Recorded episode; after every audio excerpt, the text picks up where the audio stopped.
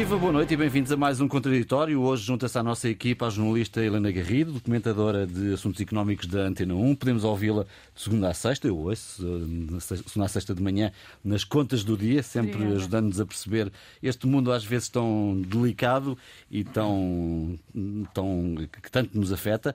Numa semana muito marcada, Helena, por notícias do mundo da economia e das finanças, eh, apesar das perturbações no sistema bancário com o colapso de dois bancos norte-americanos e a queda em bolsa do Credit Suisse, o segundo maior banco da Suíça, o BCE decidiu aumentar de novo as taxas de juro em meio por cento.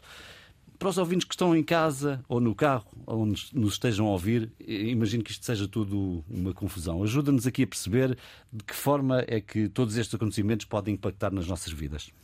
Bom, o impacto nas nossas vidas do aumento das taxas de juro é visível, não é? Uhum. As pessoas estão já a sentir no aumento da prestação da prestação da casa eh, as pessoas que têm eh, crédito de habitação. A instabilidade financeira que se iniciou no fim de semana, no fim de semana passado é uma instabilidade financeira que pode eventualmente moderar a subida das taxas de juro por parte dos bancos centrais. Não moderou a subida das taxas de juro do Banco Central Europeu, eh, mas penso que não o fez porque se o Banco Central Europeu tivesse recuado naquilo que tinha anunciado, eh, provocava um susto ainda maior. Desenvolvendo. Sendo que a questão das taxas de juro, eh, ela vai nos aumentar o pagamento das prestações de casa, mas é uma medida supostamente bondosa porque visa reduzir a inflação. Correto? Muito bem, exatamente, cá está. Podemos pegar por aí. A, a, subida das taxas de juros, independentemente de outras considerações, que houve um longo debate sobre se é a terapia correta para baixar a inflação, mas é a que existe e a subida das taxas de juro tem, eh, como todas as terapias, todos os medicamentos, têm efeitos colaterais. Um dos efeitos colaterais é uh, provocar o abrandamento muito significativo da economia, ou, ou, ou não significativo abrandamento da economia. Isso não ocorreu. Esperava-se que a Europa ou algumas economias europeias, nomeadamente a Alemanha, entrassem em recessão no, última, no último trimestre do ano passado. Não aconteceu. Isso deu mais confiança ao Banco Central Europeu, com a taxa de emprego em níveis historicamente elevados em Portugal, mas também na Europa. Deu mais confiança a dizer, bom, podemos continuar por este caminho uhum. de subida das taxas de forma muito agressiva e muito rápida. O outro efeito colateral era aquele que se estava à espera que não acontecesse, mas aconteceu esta semana, que é a instabilidade financeira, porque uma subida muito rápida das taxas de juros tem efeitos no balanço dos bancos uh, e isso uh, pode desencadear instabilidade financeira, porque as taxas de juros tiveram baixas muito tempo e há muitos, muitas aplicações, muitos títulos que estão com taxas de juros muito baixas e podem desencadear perdas. Esses são os dois efeitos colaterais. O efeito colateral da instabilidade financeira foi aquele a que nós assistimos uh, com uh, epicentro, como sempre, nos Estados Unidos, neste caso na Califórnia, nem de propósito, que é uma zona uhum. uh, de sísmica. o, este depois, o efeito, que, aquilo que se passou com o Credit Suisse, uh, o efeito no Credit Suisse é um bocadinho desencadeado pela falta de confiança que qualquer evento bancário gera. Uh, o negócio bancário é um negócio de confiança e, e, e o, o, o, que aconteceu com o Credit Suisse, embora o Credit Suisse, como nós sabemos, era um acidente à espera de acontecer. Hum. Uh, o, o Credit Suisse tem problemas desde 2007, 2008, nunca teve coragem de se reestruturar e de adotar as medidas. Uh, nós próprios assistimos a um português ortosório sair do Credit Suisse com o pretexto da pandemia, mas também porque tentou concretizar um conjunto de medidas e não, não aconteceu. Mas esta instabilidade financeira, para ir depois à questão que colocaste, esta instabilidade financeira levou o Banco Central Europeu a ser um bocadinho mais prudente. O que é que o Banco Central tinha feito até agora? Tinha pré-anunciado o que ia fazer. Ora, isto é muito invulgar. Nós já sabíamos que nesta reunião de março ia aumentar em 0,5% as taxas de juros. O governador do Banco de Portugal, Mário Centeno, ainda o ano passado, em finais do ano passado, criticou esta atitude, mas depois recuou nas críticas e nunca mais o ouvimos falar disso. Mas pré-anunciar é um risco, porque nós não sabemos o que é que vai acontecer e dificulta o recuo. Foi isso claro. que aconteceu. O Banco Central Europeu, se recuasse, transmitia a seguinte mensagem: Estou muito preocupado com o que se está a passar na banca. Pergunto para uma resposta breve. É possível prever uh, a curto, médio prazo o que é que poderá acontecer em relação à evolução destas taxas de juros? E... Eu diria, e isto já está a ser antecipado por alguns banqueiros e por alguns analistas, eu diria que o Banco Central, na próxima, na próxima reunião, que será no início de maio, pode não subir as taxas de juros. E por isso é que, desta vez, Christine Lagarde não cometeu o mesmo erro e deixou tudo em aberto, dizendo que vamos ver como é que o sistema financeiro se vai comportar para a, a, a depois decidirmos o que é que vamos fazer, mas neste momento há muitos já banqueiros e há analistas que já admitem que a, a próxima reunião de maio, de início de maio, o, o BCE não vai aumentar as taxas de juros. Raul, o que é que podes aqui acrescentar? Pouco, uh, dizendo apenas, acrescentando, procurando acrescentar que a economia e o sistema financeiro uh, funcionam por confiança. E como, quando a Helena, como a Helena disse, já não há margem de recuo, algo bem mal no sistema financeiro. E devemos recuar sem, sem qualquer pudor 2008. Uh, eh, tudo começou um pouco assim. É uhum. É evidente que agora nos dizem que é diferente, porque o sistema financeiro está muito mais fortalecido, tem muito mais dinheiro a circular. Uh, o que aconteceu, por exemplo, no crédito suíço foi, que já estava pré-anunciado, como a Helena também disse, António Horto Osório veio-se embora porque o, o, processo de reestruturação caiu mal no interior do crédito suíço. Uh, é um banco histórico e, tinha, e tem 9% de capital saudita. E os sauditas, esta semana ou semana passada, disseram não há mais papel para palhaços. Uh, palhaços, bem entendido, uh, no sentido fi figurativo. E, portanto, isso desencadeou a debacle do Crédito Suíço.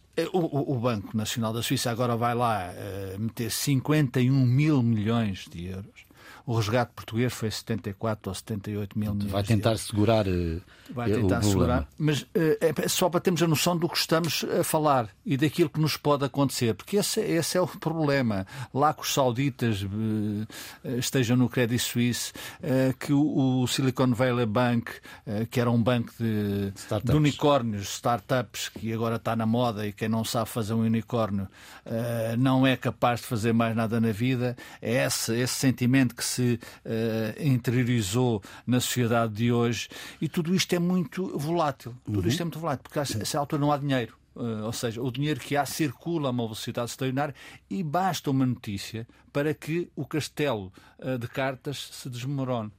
E isso, obviamente, tem pode ter consequências nas nossas vidas. Eu lembrei-me de 2008, lembro-me de 2008. E depois a senhora Christine Lagarde, que enfim, uh, não me parece, não parece ter estado à altura, ter a estado à altura da, da, responsabilidade que tem. Anuncia que na próxima reunião uh, a coisa fica entre 0,25 e 0,50. Um, um, uma diretora de um Banco Central Europeu uh, não pode fazer isso. É muito criticada. A decisão não foi unânime. A decisão não foi unânime no, no, no Conselho de, de Governadores.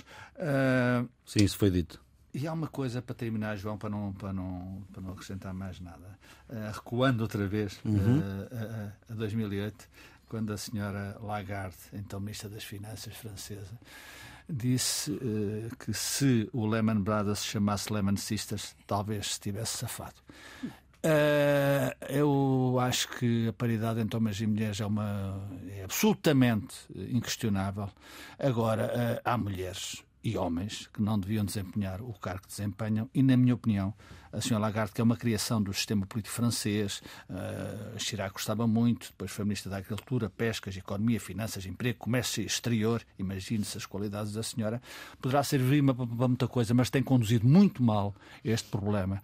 Uh, e, entretanto, uh, vamos ver o que é que vai acontecer na próxima reunião. Uh, provavelmente os, os, juros não vão subir, mas o cal está entornado uh, e esperemos que não chegue, não chegue aos bolsos do contribuinte e daquele que mais precisa, que é aquele que mais dificuldades passa. E tem alguma, e tem algum dinheiro uh, no milheiro dos bancos. Bom, mas, mas está a chegar de uma maneira muito, muito direta ao final do mês, isso é inevitável, estamos a vê-lo, Luísa. O que é que também te merece comentar este, este tema?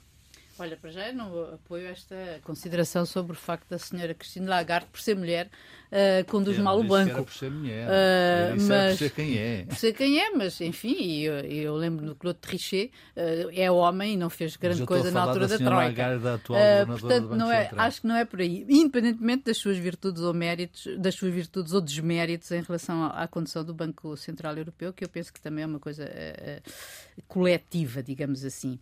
e não haverá grandes margens margens para voos individuais. Agora, uh, eu penso que efetivamente esta, independentemente de ser indicado ou não, e a gente já sabemos que o BCE eh, foi criado com a função de combater a inflação, etc., e de haver as várias teorias, como referiu a, Helena sobre uh, se para combater este tipo de inflação que não deriva de uma falta de, de, de procura, uh, aumentar as taxas de juro é, é uma é, é, é a solução ideal e se isso não agrava, pelo, pelo contrário, os riscos de uma recessão. Uh, mas independentemente disso, porque confesso que efetivamente não tenho uma preparação económica ou financeira que me permita estar a intervir nesse debate, um, o que eu consigo perceber como cidadã um, é que efetivamente a banca, como sempre, é, e como disse aliás o Raul, é uma questão de confiança, não é? E, portanto, uh, a banca precisa de, de, de, de depositantes, digamos assim, uh, tranquilos e, e, confiantes, e não sei se foi isso que nos tem vindo nos últimos tempos a, a, a, a, passar. a passar, porque isto tudo vive também, todo o sistema bancário também vive uh, de, desta, da, da, da especulação e desse sistema, digamos, da, da maneira de estar em que se encontram os depositantes ou a maneira de estar dos mercados, não é? Como, como, como a gente sabe, como os mercados e as agências de rating funcionam também em função dessas, dessas, dessas expectativas. Uh, que a senhora Lagarde ou o Banco o BCE estão preocupados? Estão, porque ainda hoje, já foi convocada para hoje uma reunião extraordinária do BCE para discutir, para discutir a turbulência nos Estados Unidos. Portanto, a coisa é complicada, portanto, não, está, não estará assim tão tranquila. E aqui, independentemente daquilo que foi dito já sobre o Correio Suíço, que eu, enfim, uh, ratifico, só tenho a dizer, eh, sim senhor, estou de acordo com os meus uh, colegas nesta tertúlia. Uhum. Uh, eu penso que nós também devemos olhar para o, se calhar, para o Deutsche Bank, não é? Uh, que também está exposto a vários créditos de risco.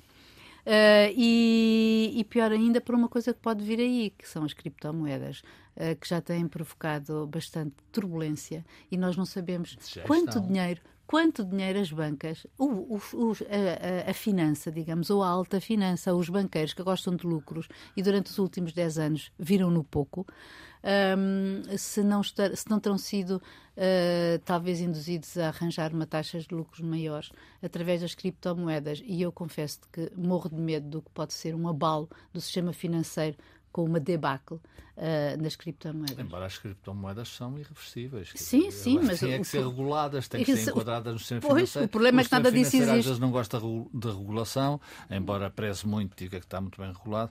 Só, só queria acrescentar uma coisa. Neste, neste enquadramento, julgo eu, uh, há um conglomerado que se está a formar, um, um conglomerado económico e também político, bem entendido, que de facto o mundo, tudo começava nos Estados Unidos, uh, como a Helena disse, tudo agora vai uh, caminhar para a Ásia-Pacífico. Vejam o que aconteceu esta semana com uh, a Entente, a Arábia Saudita e o Irão. Está lá a Índia. Na China. E a China. Na China, foi na o acordo China, na China. Eu, eu, China, Índia. Arábia Saudita e Irão, e depois já a Rússia. Isto é, é, eu estou a falar de economia também, não estou só a falar de política. E a maior democracia do mundo está lá misturada, que é a Índia. Portanto, isto está tudo, pode Sim, estar tudo a mudar. O movimento para o Pacífico, não é? O, o movimento para o Pacífico é o movimento do centro do mundo. Uh, virar-se para o Pacífico e estes problemas que os americanos têm revelado ter não são, são no sentido de até de reforçar esse movimento. Mas deixa-me só acrescentar uhum. um ponto. Eu não estou tão pessimista como os meus uh, colegas de tertúlia, se calhar erradamente, não é? Obviamente que com os bancos nós nunca podemos dizer, nunca aprendemos isso na crise de 2007-2008, estavam todos ótimos e afinal estavam todos péssimos, uh, porque basta alguma coisa acontecer, mas eu penso que há aqui lições da anterior crise que nos podem mitigar ou moderar os efeitos desta.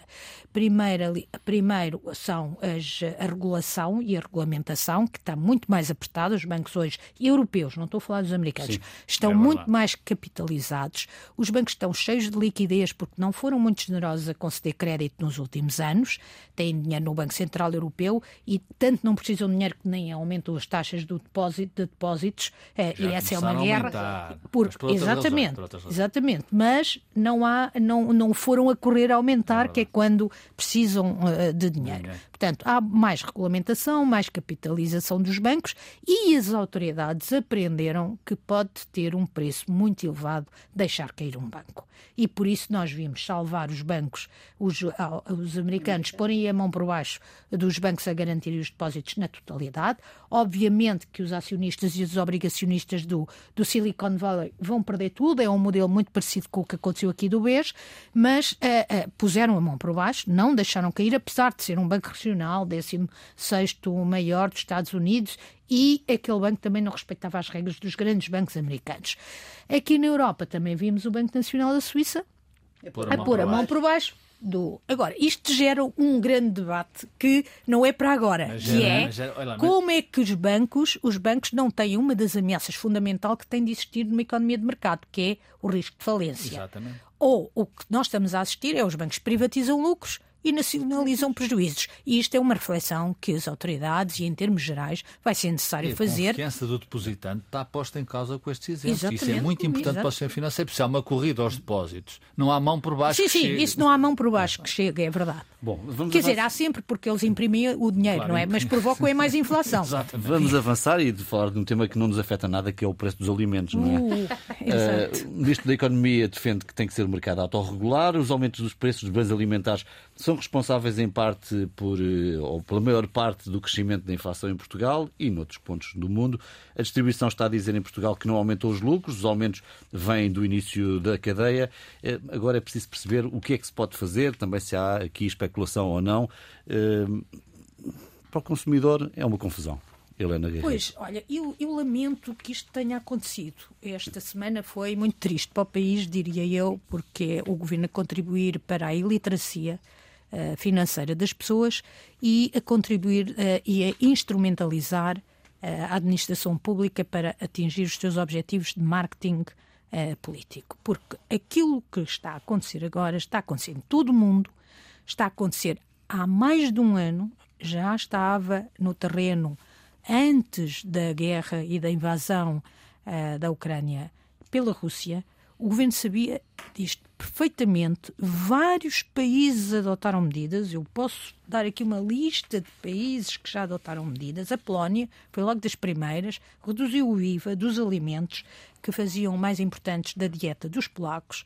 Uh, além de ter reduzido também o IVA nos fertilizantes. A Espanha e... também, não é? Também a Espanha foi mais recente. A Espanha reduziu o IVA de 5% para 0% no pão, no queijo, no leite, nos ovos. A França, mais recentemente, num acordo com os retalhistas, estabeleceu preços mais baixos em alguns produtos e a Grécia, que foi a mais agressiva, foi fixou um conjunto de preços de, de, de, de produtos alimentares. Isto é um problema que vem desde a pandemia desde a pandemia com estrangulamentos na oferta que desencadearam a subida de preços e que depois foi agravado, obviamente, com, uh, com a guerra, porque nós estão em guerra dois líderes mundiais em matéria de, uh, de cereais e de, de produtos agrícolas e de fertilizantes também. Portanto, este, isto toda a gente sabia que isto aconteceu. Os parceiros europeus estão a tomar medidas há uma série de tempo. O governo descobriu a, semana passada. Que, que a descida do IVA não resolve o problema, que a Espanha mostrou Sim. que não, não resolve o problema. Vamos não resolve o problema dos cofres do Estado, isso é verdade. Ora bem.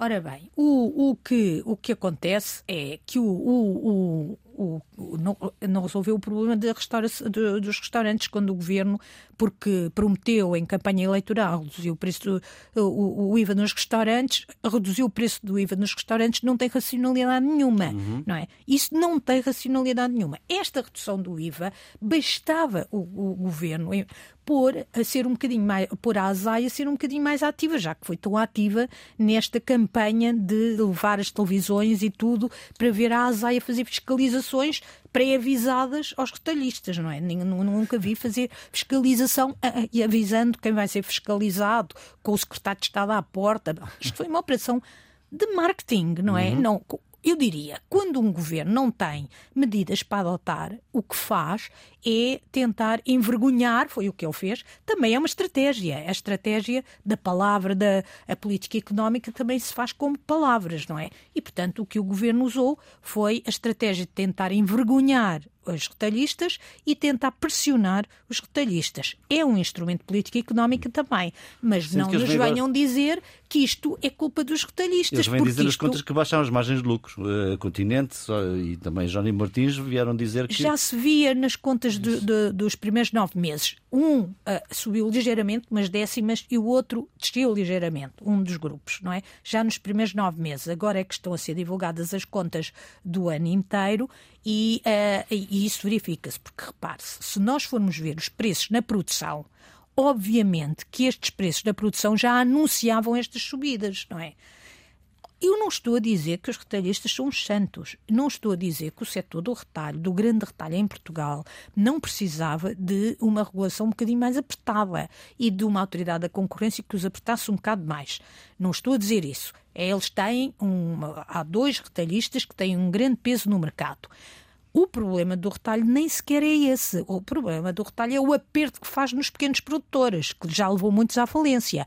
Mas eh, é lamentável é que o governo uh, de repente tenha acordado, principalmente quando estamos a, a, prazo, a muito curto prazo a assistir, vamos assistir a uma descida dos preços. Espero que o governo depois venha vamos dizer assistir. que foi por causa disso. Vamos assistir. Vamos assistir Bom. a breve prazo a uma descida dos preços, como é óbvio, este não é? contraditório é para Já gravar e ouvir outra vez com esta não, boa notícia. Escrito, está escrito, está nas estrelas do caminho, isso é evidente. E o governo, quando não tem mais nada que fazer, faz propaganda. É o que tem feito durante este último ano de maneira absoluta. Uh, agora, é triste, de facto, ver a Ministra da Agricultura uh, dizer, Maria do Céu Antunes, que eu, só, só encontro uma razão para continuar no governo. Não conheço a senhora, respeito a senhora com certeza como qualquer pessoa. Agora só vejo uma razão, é porque ninguém quer ir para o governo, porque sinceramente cada cadela, cada minhoca. E, portanto, dizer que agora vai haver um observatório para controlar, o observatório já existe. Só se criam ficções para o povo acreditar que o governo está atento e que vai cuidar das nossas vidas, quando de facto este governo ou começa a governar, eu já disse aqui várias vezes, ou então uh, provavelmente não tem condições objetivas para chegar ao fim. Voltando ao retalho e voltando ao que, ao que interessa, é evidente que sem mexer no fisco não há solução para o país. Uh, o, o, Estado tornou-se um glutão, uh, portanto, precisa de dinheiro para viver. Uh, agora, o Estado tem que mudar de vida. E o Estado mudar de vida é nós também todos mudarmos de vida, sobretudo naquilo, eu digo sempre, no Estado Social. Não estou a defender, nunca defenderei o fim do Estado Social. Agora, a regulação, a exigência do Estado Social, a gestão do Estado Social, parece que finalmente vamos saber como é que as escalas de serviço uh, mágicas do Porto vão uh, para Lisboa. Estamos Mas, a, está a falar da, da saúde. saúde. Estou a falar da saúde. E do CEO da saúde, que, e do CEO da saúde, que, que não sei se está desaparecido em combate, com certeza está a trabalhar 24 horas por dia. Quarta-feira foi ouvido no Parlamento. Sim, está bem, mas eu estou à espera das escalas, estou à espera que, estou à espera que Loures tenha urgências, que, que os outros uh, hospitais tenham urgências. Quando se gasta 14 mil milhões de euros por ano no Orçamento de Estado, num orçamento de 200 e tal mil milhões de euros, tem que funcionar. Se não tem que funcionar, tem que pedir ajuda, e tem que pedir ajuda aos, aos privados e tem que se articular com a realidade. Não é articular com a ficção, é articular com a realidade. E a realidade, uh, no retalho, é simples. É Cláudio Azevedo da, da Sonai disse muito, de uma forma muito clara e eu subscrevo inteiramente Fixar preços, preços vai deixar as prateleiras vazias. E depois as comparações, eu não me quero alongar, elas estão lá nos regimes onde se, ficam, se fixam preços. Uh, a Venezuela está sempre na minha cabeça como um mau exemplo, mas existe. Uh, e, portanto, se não... é o país onde, um dos países onde a alimentação, o preço da alimentação mais subiu. O primeiro Exatamente. é Zimbábue. Há uma lista. Há uma lista, há uma lista. Basta, basta, basta a lista da agricultura, uh, em vez de andar nas feiras do queijo, estudar um bocadinho. E só para terminar, só para terminar, eu ouvi o nosso Primeiro-Ministro em 2022, princípio, a dizer uma coisa que era esta inflação é temporária. Mais nada. Luísa? Olha, hum, eu acho que, a, que, a, eh, que eh, há um estudo do BCE eh, que diz que alta margens, que são as altas margens do lucro que estão a impulsionar a inflação. Os beneficiários são as grandes empresas e sem dúvida que não são nem os consumidores nem os, nem os, os enfim, os trabalhadores. Ou seja, que há aqui um aumento, uh, por outro lado, que um, os lucros, segundo o INE, aumentaram no último trimestre de 2022, os lucros aumentaram 7% face ao valor oh, acrescentado. Oh, oh, posso só interromper? Podes, é claro. que o aumento de 7%, por exemplo, quando a inflação é 10%, significa que os lucros diminuíram em termos não, reais. Não, mas eu não estou a falar nisso. Não, eu estou a citar isso para, para citar uma outra coisa. É que, é que nesse período os salários cresceram 0,5%. É só isso que eu estou a dizer. Ou seja, que há aqui uma discrepância entre o que é o aumento de um e os o, é e o menos outro. Da função pública? Não cresceram. Por isso é que eu estou... a, questão é esta. Para mim, a questão é esta. A questão é esta. Para mim, a questão é esta. É face os aumentos que, que há de um lado, por um, por um lado, os, os, os lucros, ou as margens de lucro que existem e onde existem, e onde é que na cadeia da produção, desde, a, desde, o, desde o produtor até a altura em que chega ao consumidor, onde é que ela existe, porque nós uh, cansámos de ver nas televisões e, nos outro, e noutra comunicação social o que significa os aumentos de alguns dos preços, dos, as margens de lucros de alguns produtos uhum. alimentares. Portanto, eu não sei onde é que isso foi, se foi na produção da cebola, como agora Mas se diz, explicam. ou se eles, ou se eles, ou se efetivamente houve, como parece que houve em relação a determinados produtos alimentares, uh, que houve de, efetivamente menos uh, produção devido à seca, Sim. entre, entre, entre, entre outras razões, ou depois, efetivamente, a margem que há naquele que embala e depois naquele que, que, que distribui. Eu não sei, não sei. Só sei que, como consumidora, uh, pago mais e que, de certeza, e acho que isso o Governo foi claro, e o próprio Costa Silva foi claro, que preços administrativos, fixados administrativamente uh, não entram, que, não resultam, e quer dizer, e acho que eh, quer dizer, falar do Zimbábue ou da Venezuela aqui é um pouco, quer dizer, não acho que este governo seja maluco. Não, não, são sei. exemplos deste mundo, mas não em Portugal. Não estou nada a ver, mas mesmo nada a ver uma Já coisa desse estilo. Coisa que Costa Silva diz. É exa... dos preços. Exatamente, preços mas, mas não, muito, sim, mas não tem a ver com, com, com, depois com a fixação administrativa de preços, não, que é coisa não, que eu acho que nem está, aí, que nem está. Pois, que não, que não, Luísa, para concluir. Acho que não está mesmo em causa e que espero que também tenho dúvidas se efetivamente o IVA resulta em termos de. ou tinha que se ver provavelmente em que tipo de produtos é que isso podia resultar ou não. Não sei se uma uh, uh, solução geral de baixo ao IVA em vários alimentos é resultaria. Sentido, é? Portanto, acho que tinha que ser uma coisa muito. Um, Uh, dirigida, é muito papel, fixada. É o, é o governo, Exatamente. E por isso acho que a autorregulamentação, ou fazer como fez a França, que é uh, fez uma, uma moderação, uma conversa, digamos, que para chegar a uma negociação entre uns e outros, provavelmente é a melhor solução. É isso que eu vejo na entrevista de Costa Silva hoje ao Diário Notícias. Viva, boa noite de novo e bem-vindos à segunda parte deste contraditório. Hoje com Helena Garrido, Luísa Meireles e Raul Vaz. Um caso na Marinha Portuguesa. 13 militares recusaram-se a embarcar no navio Mondego, sábado à noite, numa missão de acompanhamento do navio russo a norte da ilha de Porto Santo. Alegaram falta de segurança da embarcação, nomeadamente por o navio eh, ter um motor, um gerador de energia eh, inoperacionais. Gouveia Mel foi à Madeira eh, repreender os militares envolvidos, dizendo que o militar não pode desautorizar a sua linha hierárquica, reconhecendo, no entanto, que não está satisfeito com as condições de operação dos navios da Marinha Portuguesa. Enfim, Helena Guerreiro, não vamos entrar aqui na questão disciplinar, que é uma e está uh, o inquérito em curso, mas há aqui também questões, já se sabe, de, de orçamento da, da, própria defesa. Sim, eu. Eh, a Luísa é muito mais qualificada para falar de questões de defesa. A Luísa e o.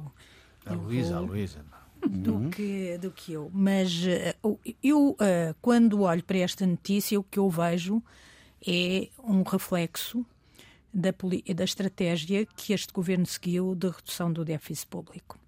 Uh, quando nós olhamos para as estatísticas do investimento, é impressionante como é que durante seis anos este governo conseguiu investir menos em percentagem do PIB do que se investiu no tempo da Troika. Uh, está prometido, eu até trouxe aqui um gráfico, está prometido, de acordo com os dados previstos para este ano, que finalmente uh, vai a média de investimento do, do público uhum. vai atingir a média que se investiu uh, se se concretizar o que está Durante no orçamento, no tempo da troca. É este ano. Este ano é que vai ser, promete o governo que essa média vai atingir a média do tempo da troika. Obviamente que isto ia ter consequências isto ia ter consequências. E António Costa o que está a receber é as consequências da sua estratégia. Foi muito bem sucedido, reduziu o déficit público, mas existiam outros caminhos para reduzir o déficit público. Eu não estou a dizer que não se devia reduzir, pelo uhum. contrário, obviamente, e é muito importante que se continue por esse caminho, até por causa da instabilidade financeira que falámos na primeira parte do programa. Mas usou-se uma estratégia de redução, de distribuição de dinheiro sacrificando o investimento, quando o país andava a sacrificar investimento na administração pública, desde praticamente que o Durão Barroso disse que o país estava de tanga.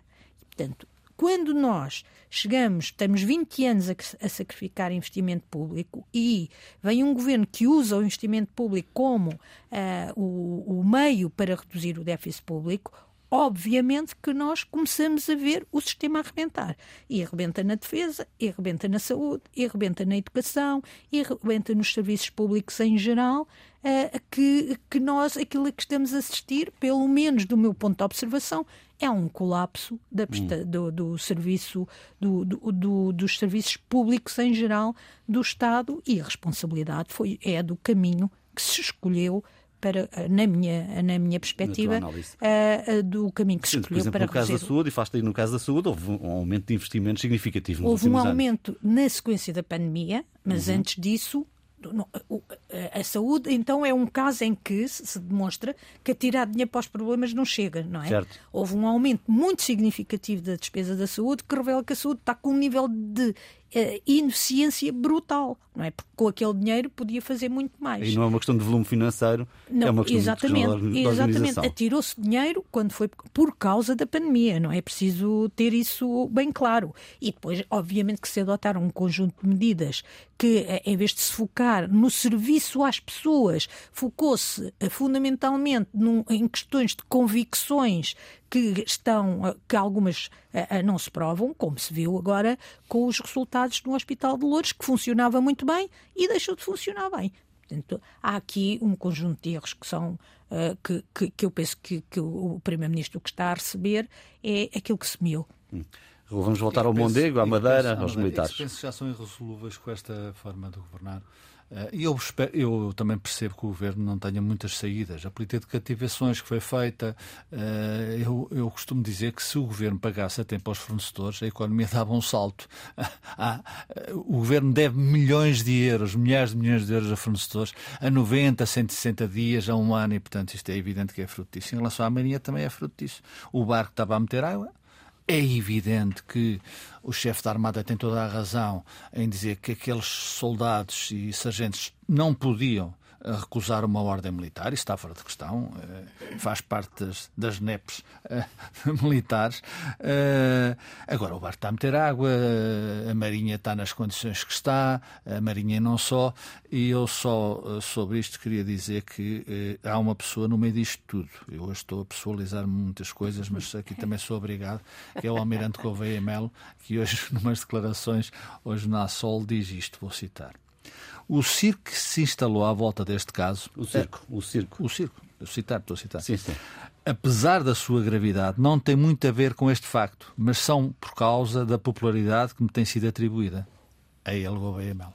Portanto, o senhor tem ambições legítimas, a vacina deu-lhe aí uma projeção mediática. Não sei se o senhor quer ser Presidente da República, espero que não, não tem nada contra o senhor Almirante, mas eh, seria um retrocesso civilizacional na nossa democracia. Uh, e, portanto, o senhor acha-se a melhor Coca-Cola do deserto, o barco meteu água, o barco é comandado por ele e agora o senhor que resolve o problema, que vai bater à porta do Ministro das Finanças, Dr. Fernando Medina, que tem feito um bom trabalho, nunca me esqueço de repetir, eh, e que peça o guito para uh, fazer as obras no barco. E, entretanto, obviamente que os militares vão ser castigados e nesse aspecto, acho que bem. Luísa? Olha, as pistas que já aqui de, de, desta conversa surgiram dava para uma grande. Uh, uma grande viagem. Uma grande viagem, uma grande viagem no Mondego ou onde é que fosse. Uh... Mas, mas o Rui pode ter razão. O Mondego falta... é o nome do barco. O nome do barco. Podem pensar que a viagem é pelo Rio Mondego. Falta, no navio da República falta Portuguesa. para o barco, não é? Que NRC é Mondego. As imagens uh... vê-se a meter água. Mas parece que só tenho 3 minutos de maneira que vou tentar, uh, vou sintetizar. Tentar sintetizar. Porque eu acho que, por um lado, uh, a situação que, se, Isto é uma questão de soberania, não é? Isto é mesmo uma questão de soberania.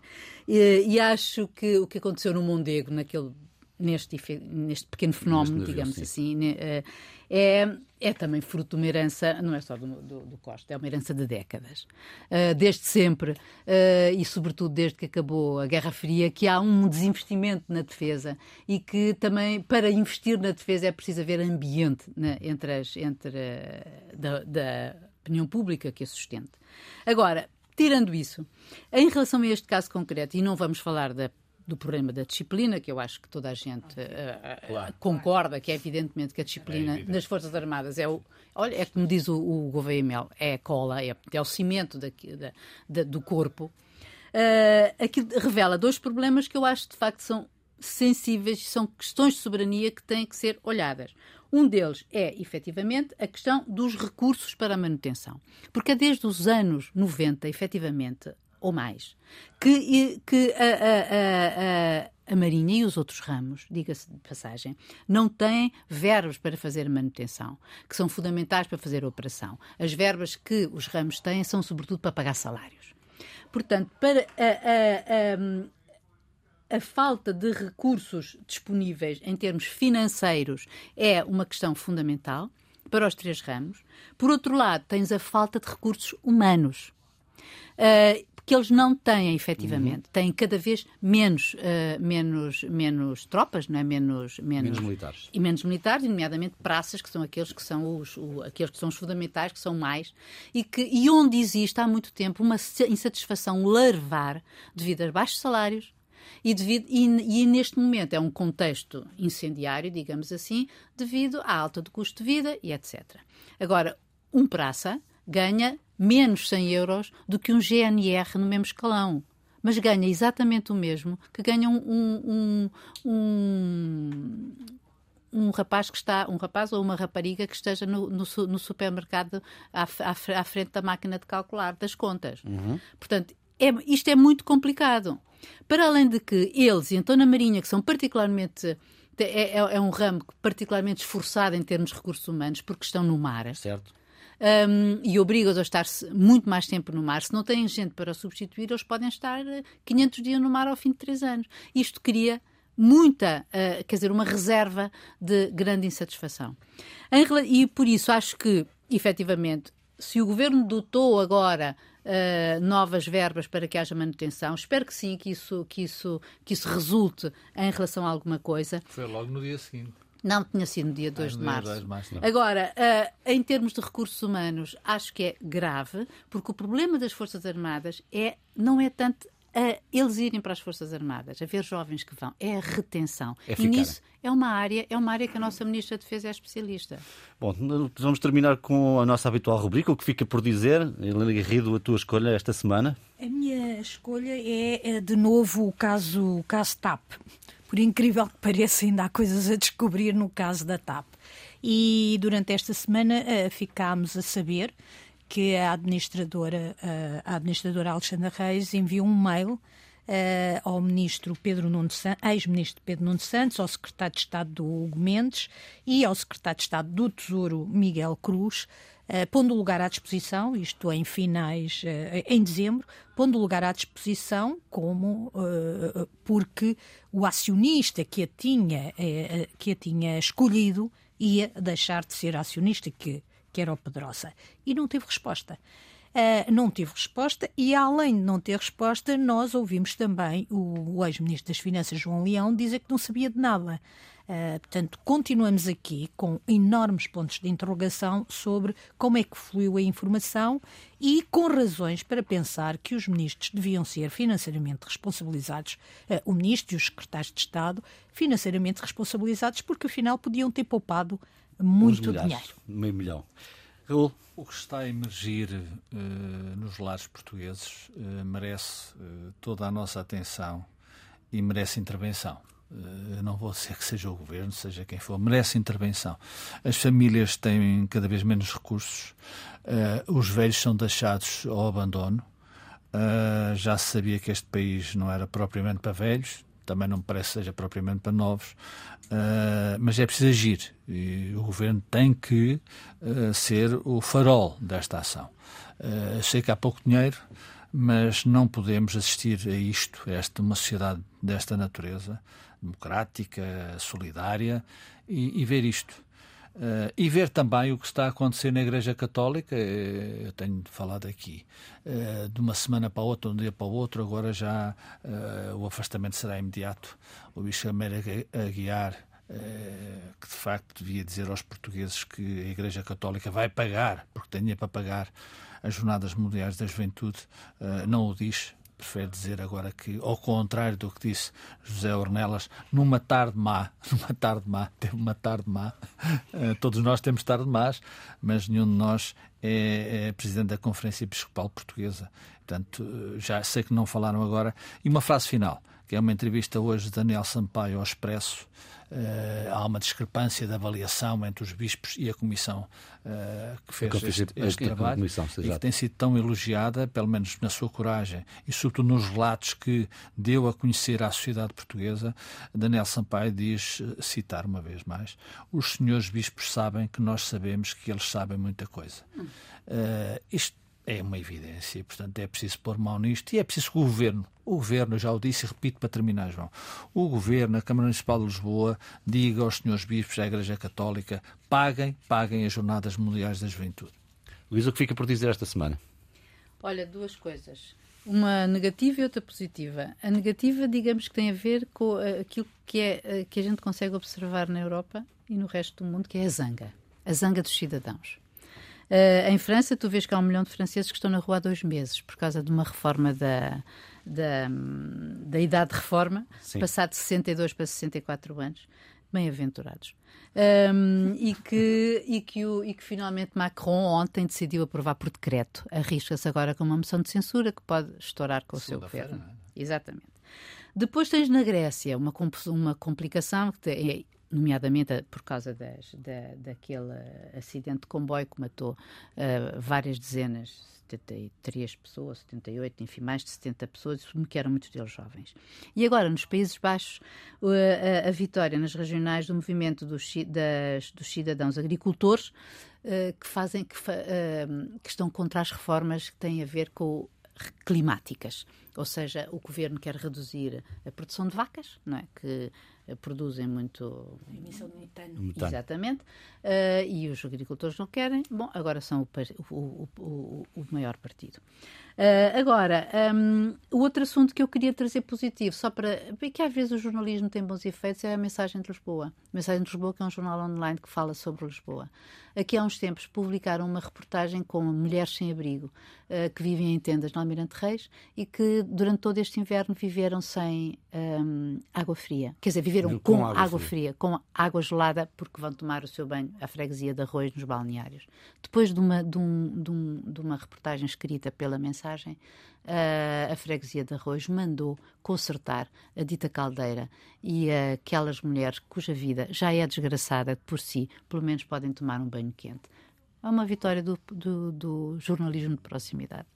Muito bem, ficamos por aqui. Agradeço a Helena Guerrido que Muito esta semana nos acompanhou. Um Muito obrigado. António José Teixeira regressará brevemente também a este programa. Luísa Amarelos, Raul, Helena, bom fim de semana e boa semana. Até a próxima sexta-feira.